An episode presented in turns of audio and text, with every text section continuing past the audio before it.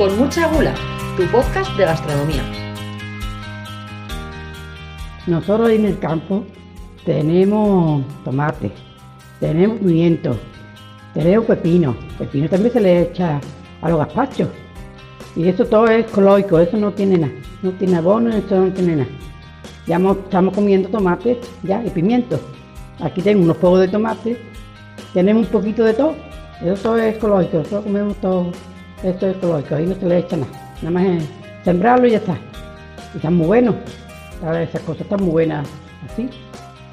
Al gazpacho andaluz siempre se le ha echado aceite, vinagre, pimiento, tomate, sal, un poquito de pan, un diente de ajo y agua. Pimiento le puede echar lo mismo verde que rojo. Mira, el gazpacho, pues lo siguiente, de que se remoja un pedacito de pan, si quiere echarle pan, que hay veces que no se le echa pan, si no quiere. Y, y bueno, nada, le echa tomate, bastante tomate, que el tomate le hace mucho, pimiento, un ajito, yo le pico pepino también, y un poquito de sal, aceite y vinagre. Y nada, y ya lo muele y yo lo que hago es colarlo después, porque me gusta el gazpacho colado. Y nada, y eso es el gazpacho. Bueno, como habéis podido escuchar, el gazpacho forma parte de la cultura andaluza. No se trata solo de un plato típico o tradicional. Nos habla de mucho más. Nos habla de la tierra, nos habla de, del trabajo e incluso de, de la forma de relacionarse que tiene la gente. Por eso, muchas personas son reticentes a modificar los ingredientes que desde pequeños aprendieron que llevaba un gazpacho. Sin ir más lejos, os voy a contar. Yo tengo la suerte de tener una madre sevillana que odia cualquier gazpacho que lleve pepino, porque cuando ella se lo hacían de pequeña no llevaba pepino, entonces ella no lo puede concebir. Sin embargo, hace poco la llevé a, comer a un restaurante en Madrid y nos pusieron de aperitivo un gazpacho y se lo tomó de una sentada. Y, reconoció al momento que llevaba pepino, pero le encantó. ¿Por qué os cuento esto? Porque al igual que muchas otras cosas de nuestra cultura, la cocina también va evolucionando, se transforma y se adapta a los tiempos y al momento. Sobre todo si quieren entrar estas recetas dentro del mundo de la alta gastronomía. Para hablar de estos gazpachos de alta gastronomía o también sopas frías, como él lo llama, contamos con la inmejorable compañía de Fernando Villasclaras, que es el jefe de cocina del restaurante El Lago, en Marbella, que eh, además ha conseguido mantener con uñas y dientes estrella Michelin. Bienvenido, Fernando, es un placer. Hola, bien, gracias. Es una maravilla estar aquí. Vamos a hablar un poquito de, de sopas frías. bueno, para, para, empezar, me gustaría preguntarte por qué crees que el gazpacho es tan importante dentro de la gastronomía andaluza. Me refiero a por qué es un plato tan popular y tan extendido en todas las casas. Bueno, primero por el tiempo, ¿no? Por el calor que hace. O sea, eh, es complicado en julio y agosto no pensar en tener un, un gazpacho fresquito en la nevera, ¿no? Y, y, antiguamente también pasaba algo parecido, porque el gazpacho evolucionó a, de cuando, cuando, inventaron la batidora, ¿no? Eh, antes con el mortero le daban, pero no era lo mismo. Entonces, siempre ha sido un plato, eh, evolucionó desde una pipirrana o algo parecido, ¿no? O cualquier porra de, de por aquí, de Málaga o de Córdoba, eh, en plan salmorejo y tal, que al final eran todo, eran todo cosas que, que, sobraban, ¿no? Eran elementos que sobraban. Y luego ya evolucionó cuando llegó el tomate. Pero, pero todo, todo eso, todo al final es por el tiempo, es por el calor que hace. O sea, por eso al final es una tradición muy andaluza por el, por el calor que hace en verano. Por el sitio en el que se hace, claro. Y en alguna entrevista que he leído tuya, hablas de la asociación de sabores a la memoria colectiva o a la memoria de la gente, ¿no? ¿A qué sabe el gazpacho para ti? Eh, bueno, el gazpacho, el, el gazpacho es, es, es, según, ¿eh? porque yo creo que cada uno tiene un, un gazpacho, ¿no? Culturalmente, como tienes tú a tu madre que, uh -huh. que es impensable que tome pepino. Eh, a mí el gazpacho me, son, me, me sabe a... Buah, es que es complicado, ¿eh? La pregunta, la pregunta culturalmente... Tiene mucho trasfondo, está, sí, sí. Tiene mucho trasfondo. Eh, bueno, yo, sinceramente, a mí culturalmente me sabe a mi madre, ¿no? me sabe a, a toda la vida a, a, ese plato de pequeño que he tomado cuando hacía mucho calor, cuando terminaba un partido de fútbol, cuando, cuando hacía muchísimas cosas y me daban ese, ese vaso de gazpacho, me tomaba 30 vasos de gazpacho. Es que yo tengo un problema, es que el gazpacho es mi comida favorita. Vengo a decir, yo, yo, siempre lo he dicho, ¿cuándo es, ¿cuál es tu comida favorita? No, mira que he probado todo y hacemos de todo, ¿no? Pues yo sigo pensando que ese vaso de gazpacho, eh, cuando llego de trabajar por la noche, frío, eh, culturalmente para mí es lo mejor que hay. Claro, yo lo pensaba al hacer la entrevista y decía, Jolín, es que para mí también el salmorejo, por ejemplo, a la porra que hace mi madre, es una de mis comidas favoritas y lo que dices, igual es algo de lo más sencillo que has comido, pero es el asociarlo casi a un momento, ¿no? De, a, algo de casi de la vida.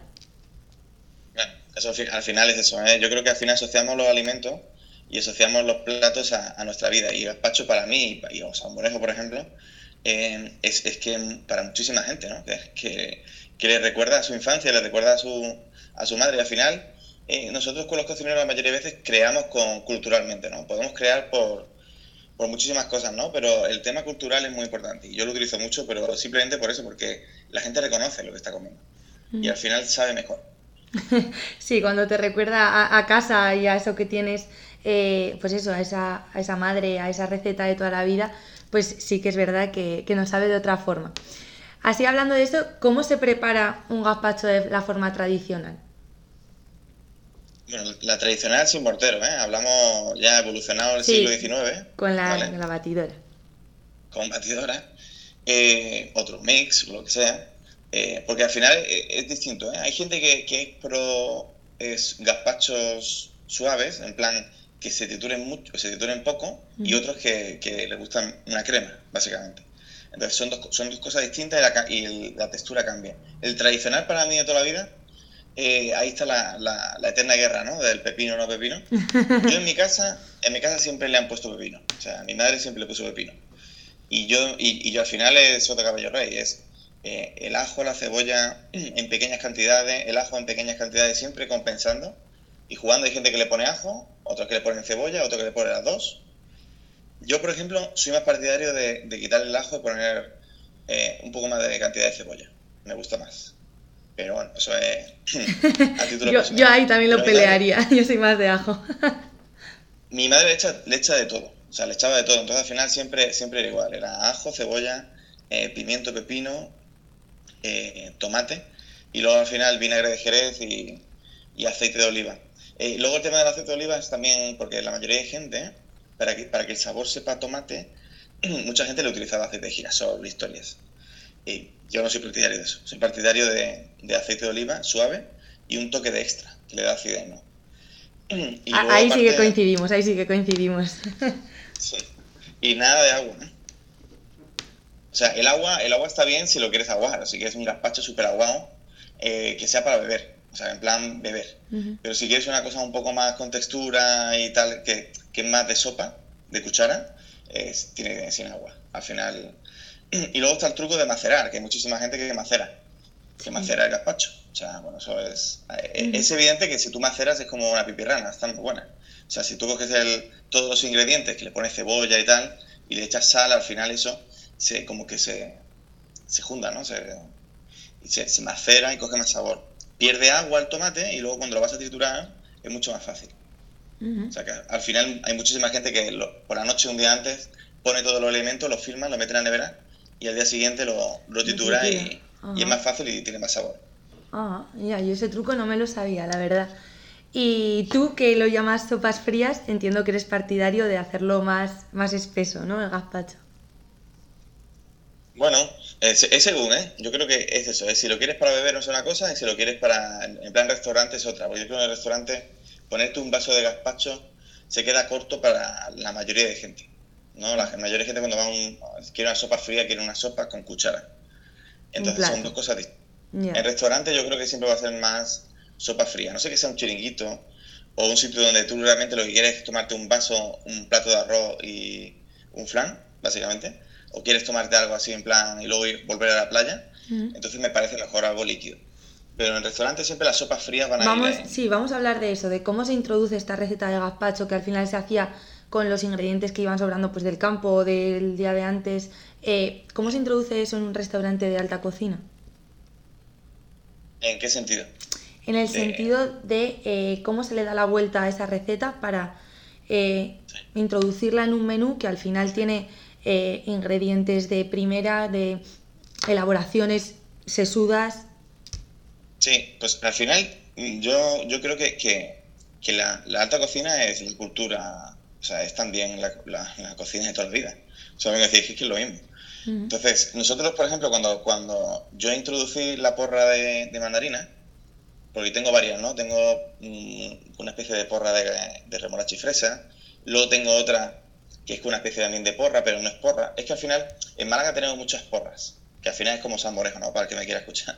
O sea, está la, la eterna pelea del salmorejo y la porra, pero nosotros aquí en Málaga la llamamos porra. Y entonces las porras siempre han sido de cosas que se reutilizaban. Entonces, cuando, cuando había temporada de naranja, esa naranja que caía del árbol eh, se utilizaba para, para hacer, la cáscara se utilizaba para hacer un- una especie de, de, de gazpacho, ¿no? Se trituraba todo y se hacía. Luego la almendra también se hacía. Luego se hacía con los espárragos.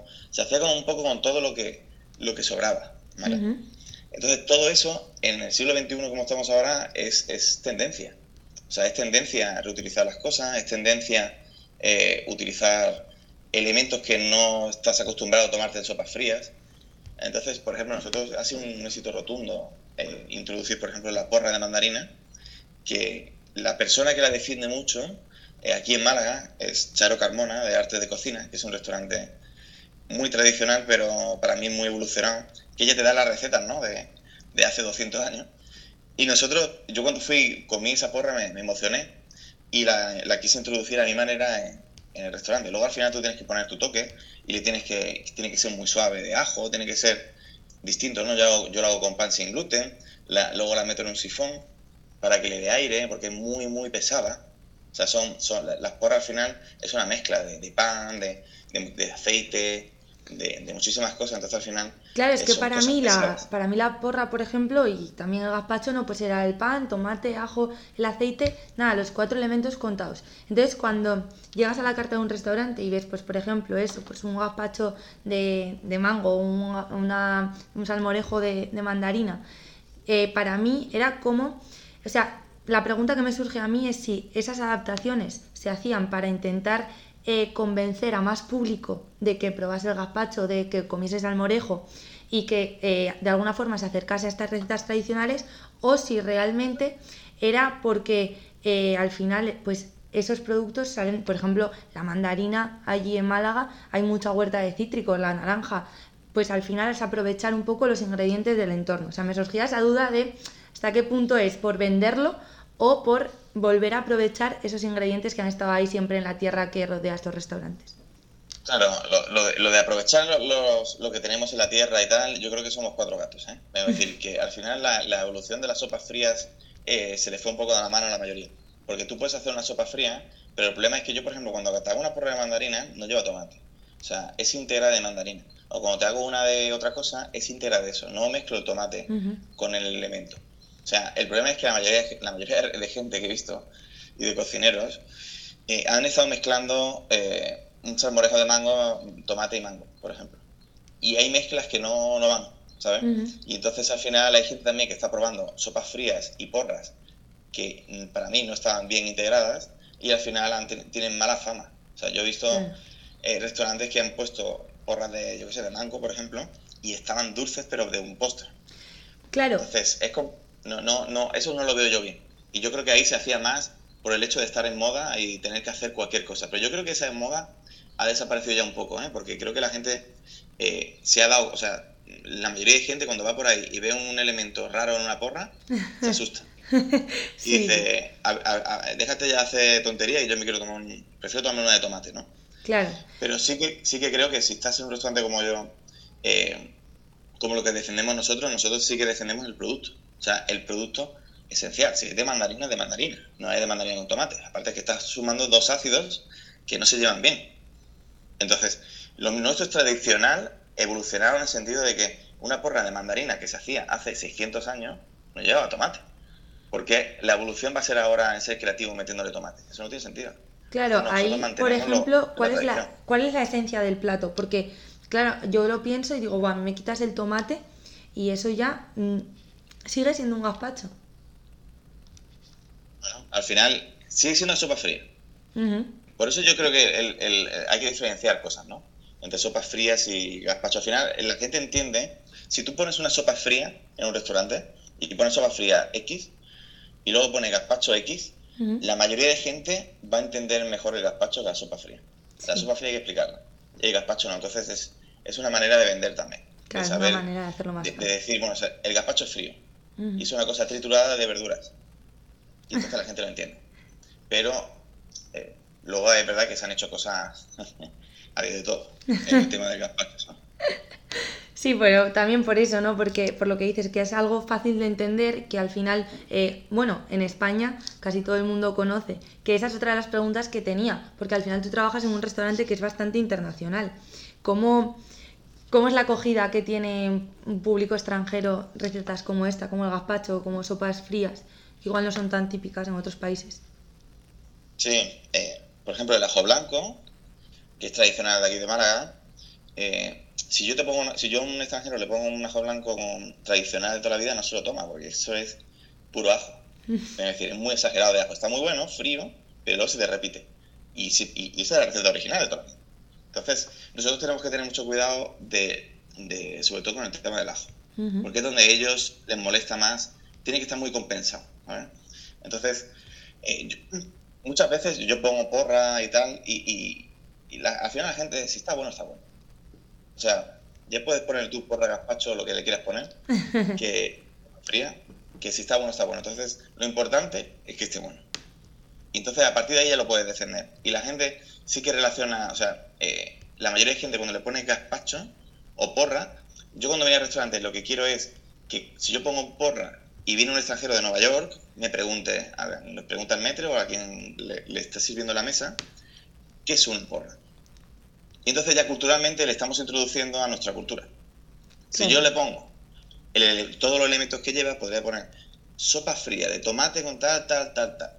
Entonces lo va a entender porque sabe que es todo eso triturado. Pero si yo le digo porra, lo que estoy introduciendo es algo cultural de aquí. Claro, un concepto y cómo lo entiende la gente de allí también. Entonces, el que ve español ya lo entiende, porque tú le dices, porra, ¿qué es lo que es porra? Salmorejo. Ah, bueno, vale, ya Pero el extranjero, que no sabe ni lo que es porra, salmorejo, y muchos no saben lo que es gazpacho, le explica ya directamente está entendiendo las bases culturales nuestras, que es muy importante. Así que nosotros somos un restaurante que defendemos mucho lo nuestro y, y, es una manera de introducir nuestra cultura. Claro, sí. Y por ejemplo, lo que hablábamos al principio, o sea, una vez llegas has visto el calor que hace allí, pruebas una porra, pruebas un gazpacho, vas como hilando, entendiéndolo todo. O sea, incluso para, para mí, por ejemplo, que mi madre es sevillana, pero yo me crié aquí en, Navarra, o sea, incluso para gente de aquí, gente más del norte, es, es parecido el entender, joder, el gazpacho, lo rico que es llegar a casa y tener un bote, o sea, un tarro de gazpacho hecho de esa mañana. Sí, sí, pero al final la gente del norte que viene aquí viene buscando los pachos. Sí, sí, sí. que vienen, vienen, vamos, yo cuando estoy aquí tengo muchos amigos, de, sobre todo del País Vasco, que cuando bajan es, llegan, qué calor hace, qué calor hace, no sé, no sé cuánto, y lo primero que quieren es tomarse algo frío. Entonces al final eso es que, es que todo al final es, es cultura. Sí. o sea, al igual, al igual que yo quiero ir al norte en, en diciembre y, y, y echarme de sidra. ¿Sabes? Tomarme una buena sidra con, con, un buen plato de faves, lo que sé. Pero al final es el tiempo el que marca. Claro, sí. Y la, la forma de, de vivir de, de, la gente al final, ¿no? La necesidad de decir, joder, es que con estos calores me tengo que ir a trabajar y necesito algo fresco para, para sobrellevar la, la jornada. los, y la gente que es de allí, que es malagueña, iba, iba al restaurante, ¿qué dice de estas recetas? Bueno, la gente, la verdad que eh, las recetas que, que hacemos nosotros de porra y tal, eh, están muy conseguidas. Vengo a decir, la gente le, le, flipa, básicamente. Porque están, están comiendo algo que ellos se piensan que saben y cuando se lo comen dice, hostia, pero si está más buena de mandarina que de tomate. Que está más buena de remolacha que de tomate. Porque es, al final si tú te encasillas siempre lo mismo y estás acostumbrado a tomarte la porra de toda la vida de tomate antequera que lleva jamón picado, huevo, y lleva ese tipo de elementos, es siempre lo mismo, ¿no? Pero cuando te vas a una porra de mandarina que está súper refrescante y que encima le pones algún elemento extra para que te vaya limpiando y te vaya ayudando, eh, la gente flipa. Entonces, yo creo que, que sobre todo a la gente de aquí le suele gustar más que incluso al extranjero. Al extranjero le gusta porque al final está probando una cosa nueva. Y, y o le gusta mucho o no le gusta. Eso va así. Pero al, al, al de aquí le, le suele, al 99,9 le suele encantar porque es que están, está, les abre un poco la mente. Porque no todo el mundo, o sea, la, eh, no todo el mundo ha ido allí, a, por, a, por ejemplo, a ver a Charo. O sea, Claro. no todo el mundo conoce que, que, que en Málaga tenemos 15 tipos de porras distintas. Entonces, cuando van y, y van al restaurante y, y prueban esto, dicen, "Hostia, me gusta. ahora me voy a hacer yo en mi casa. Y mucha gente me ha pedido la receta, por ejemplo, de varias. De decir, yo me la quiero hacer en mi casa, yo quiero hacer tan, que me- no me gustaba la remolacha y ahora me encanta. O sea, que, que, que también abrimos un poco camino ahí. ¿Y ¿Cómo descubriste tú todos esos tipos de porras? Bueno, eh, ha- hay un libro de la cocina malagueña. Hay varias cosas, ¿no? Pero hay un libro de la cocina malagueña que, que lo hace Fernando Rueda, que son un poco todas las recetas que tenemos en Málaga tradicionales, pero bien hechas, o sea, bien eh, con historia, sabiendo de dónde viene todo, ¿no? Y poniendo un poco el nombre a todo. Y, es un poco la base de, de cualquier cocinero malagueño, yo creo, ahora mismo. De- si alguien quiere saber un poco lo que es cocina malagueña, está ese libro de, de Fernando Rueda. Y a partir de ahí hay un montonazo de, variantes de, porra o de sopas frías. Porque de todo, ¿eh? Y luego, aparte, yo donde, o sea, realmente donde lo descubrí fue ahí en Charo. O sea, cuando yo fui y, y vi que había seis tipos de porra, porque ya te pone seis tipos, te pone, eh, creo que son cuatro tipos de porra en el mismo plato para que pruebes las cuatro. Qué bueno. Entonces te quedas como diciendo, hostia. Y ninguna lleva tomate, ¿eh? Y luego te pone una de tomate. y todas mantienen esa parece- esencia, entiendo, de, de decir, hostia, me estoy comiendo una porra. Sí, no, al final, al final es la textura la que te da la porra. O sea, la textura es, es igual a porra. O sea, si, si fuera más líquido sería más un gazpacho, pongamos. Pero las porras son más líquidas, son como más un puré frío. Entonces, eso es más. Al final, las texturas te, dicen lo que es también las cosas. Bueno, pues eh, muchísimas gracias Fernanda, ha sido un verdadero placer hablar contigo y adentrarnos en las raíces de la cultura andaluza a través de uno de los platos más típicos y, y más simbólicos. Creo que después de escucharte hablar de esto con tanto gusto, tanto a los oyentes como a mí, nos han quedado unas ganas locas de pasarnos por Marbella a probar la receta original del gazpacho y a compararla con otras nuevas versiones, tanto de gazpacho como de porra. Ha sido un placer, de verdad. Igualmente, un placer estar aquí y, y ya saben, estoy allí en Marbella y allí tenemos sopas frías. Todos invitados. Muchas gracias. Hasta la próxima. Con mucha gula, tu podcast de gastronomía.